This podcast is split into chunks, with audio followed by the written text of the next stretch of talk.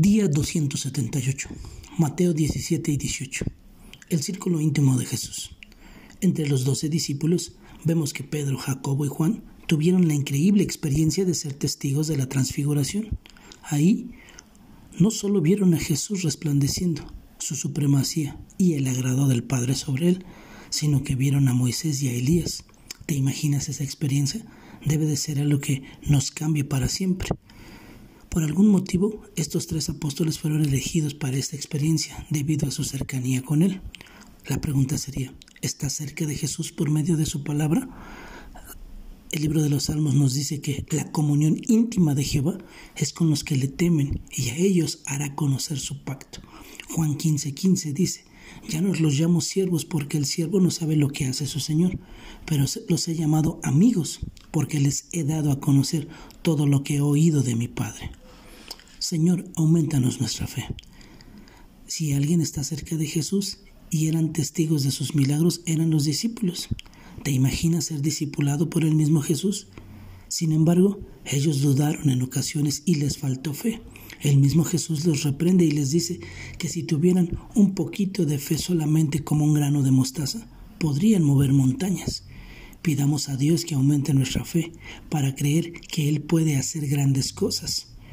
Hebreos dice, tengan cuidado hermanos, no sea que en alguno de ustedes haya un corazón malo de incredulidad para apartarse del Dios vivo. Y sin fe es imposible agradar a Dios, porque es necesario que el que se acerca a Dios crea que existe y que recompensa a los que le buscan. Ser cristiano no nos exime de obedecer la ley de los hombres. Aunque no somos ciudadanos de este mundo, debemos recordar que es nuestro deber cumplir la ley de los hombres. Lo hacemos por el testimonio cristiano, para no blasfemar su nombre entre los no creyentes. Jesús era el hijo del dueño del templo, pero se sometió a la ley de los judíos. La palabra dice, paguen a todos lo que debían, al que impuesto, impuesto, al que tributo, tributo, al que temor, temor y al que honor, honor. Seamos como niños. Los niños son ingenuos. Ellos confían ciegamente en sus padres y creen todo lo que sus padres les dicen. Creen en las promesas que sus padres les hacen y dependen completamente de ellos. Así nos quiere Dios en nuestra relación con Él. Si los padres humanos aman a sus hijos y los proveen y protegen, cuanto más nuestro Padre Celestial. Él nos pastorea personalmente. El amor de nuestro Padre es personal e individual. Así como Él atesora a una oveja que se pierde y la busca dejando las 99, así nos atesora y pastorea a cada uno de nosotros individualmente. Ninguno es más importante que otro ante sus ojos. Escoge perdonar siempre.